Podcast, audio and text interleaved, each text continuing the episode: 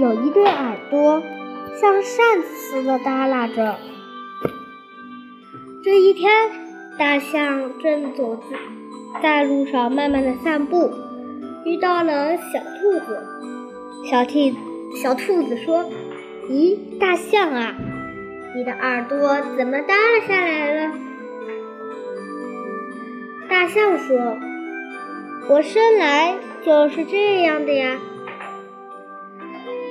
小兔子说：“你看，我的耳朵是竖着的，你的耳朵一定是有病了。”后来，大象又遇到了小羊，小羊也说：“大象啊，你的耳朵怎么是耷拉着的呢？”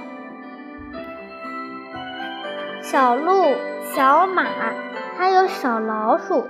见到了大象，都要说他的耳朵。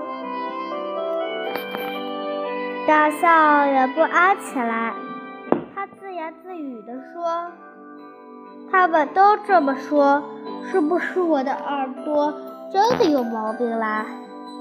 我得让我的耳朵竖起来。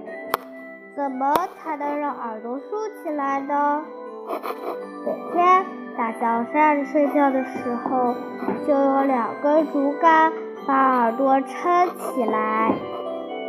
可是大象的耳眼耳朵眼儿里经常有小虫飞进去，它们在里面跳舞，吵得它心又痛又心烦。最后，大象还是把它的耳朵放了下来。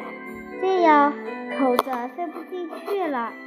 有虫子来的话，大象只要把它的大耳朵一扇，就能把它们赶跑。大象说：“我还是耳朵耷拉着吧，人家是人家，我是我。”